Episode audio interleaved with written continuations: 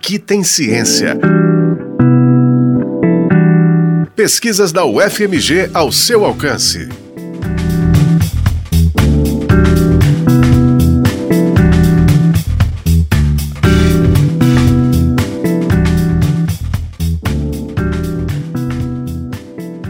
Meu nome é Natália, Natália Amaro, sou mestre em comunicação e produtora cultural aqui em Belo Horizonte.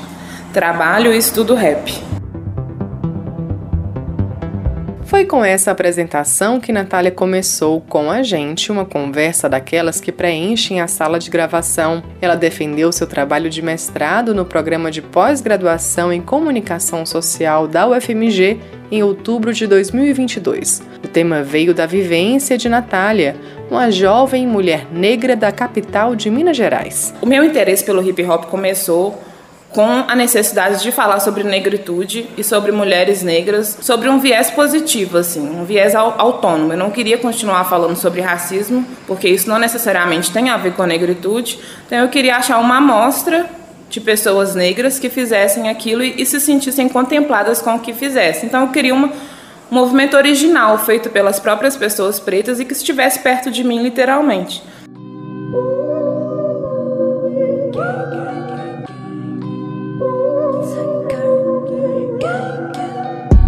Com minhas primas segura, nós tamo brotando.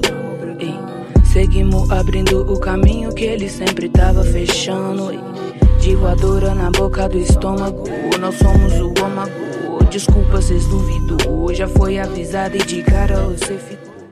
Natália Amaro fez uma análise crítica da construção de gênero no hip hop. Para isso, observou durante dois anos o trabalho desenvolvido pelo grupo Fenda, coletivo de rap, que atuou em Belo Horizonte entre 2019 e 2022. Trabalharam nesse projeto especial a DJ Kindle e as MCs Isa Sabino, Laura Sete, Maí e Paige. É delas a música que começamos a ouvir. Na dissertação de mestrado, Natália descreveu a produção do coletivo e observou como a questão do gênero era construída e vivida nas apresentações e em outras atividades das artistas.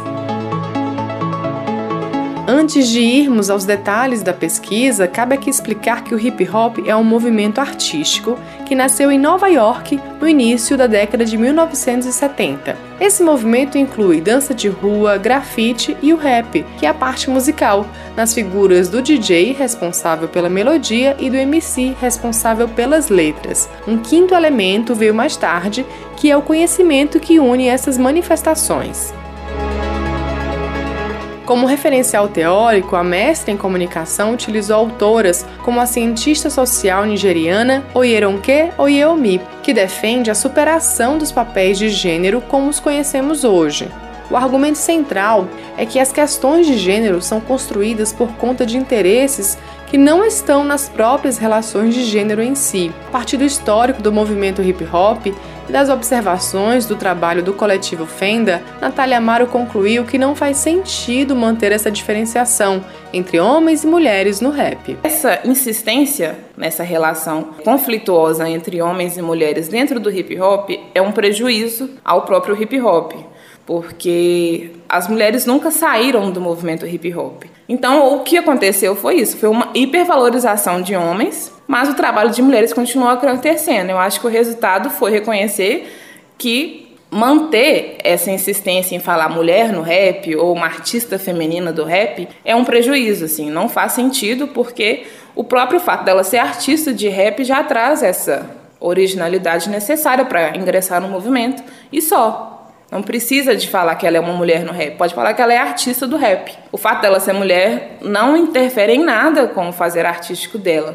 Interfere pelos malefícios que aquilo traz, assim, ela dificulta a carreira artística dela, mas ela não constrói a carreira artística daquela, daquela MC. A vivência única de cada artista que compôs a Fenda mostrou a Natália que as relações de gênero são uma das relações que permeiam o rap e não a mais importante. A arte feita por mulheres dentro do rap é uma arte autônoma, é uma arte original, no caso da Fenda.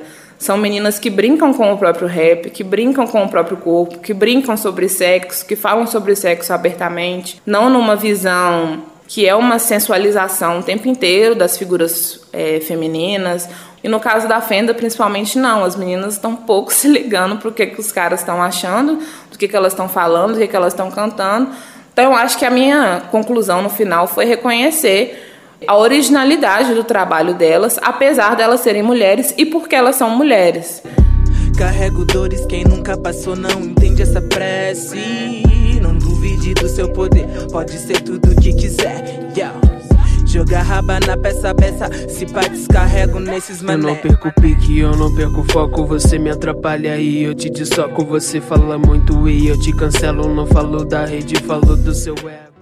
Um ponto importante: Natália Amaro optou por escrever a dissertação produzida durante a pandemia de Covid-19 em primeira pessoa, algo que é pouco comum no meio científico. A gente não esperava as dimensões que a pandemia tomou, é, eu não esperava participar da pós-graduação nesse formato online, então eu queria fazer um projeto único mesmo, porque ele não vai acontecer de novo. Então, para fazer isso, eu escolhi fazer em primeira pessoa, porque isso me dava liberdade para deixar claro que esse trabalho é meu, é uma proposta de crítica minha, que eu uso pessoas da ciência para me apoiar em certas discussões que passam pela, pelo meu incômodo, pela minha vontade de fazer pesquisa. Acho que a primeira pessoa foi uma escolha consciente mesmo de tomar o trabalho pelas minhas próprias redes.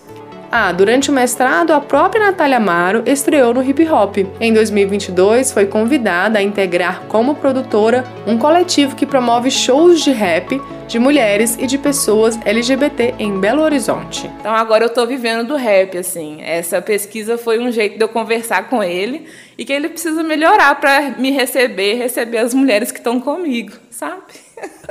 Sabe que eu quero, sabe que eu vou ter. Sabe que eu quero, sabe que eu vou ter.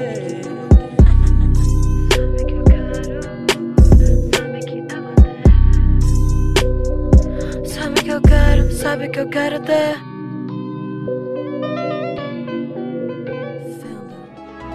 A dissertação A Invenção da Mulher no Rap, uma caminhada crítica sobre a construção de gênero no hip hop, a partir da experiência do grupo Fenda, foi orientada pelo professor Elton Antunes e financiada pela CAPES. Esse foi o Aqui Tem Ciência, programa semanal sobre as pesquisas realizadas na Universidade Federal de Minas Gerais. Exemplos de como a ciência é importante para a nossa vida. Este episódio teve apresentação e produção de Aliciane Gonçalves, trabalhos técnicos de Cláudio Zazá. A música que você ouviu se chama Girl Gang, composição do grupo Fenda, com produção de Coyote Beats. O Aqui Tem Ciência também está na internet, em ufmg.br barra rádio e nos aplicativos de podcast. Aqui tem ciência. Pesquisas da UFMG ao seu alcance. Uma produção do Núcleo de Jornalismo da Rádio UFMG Educativa.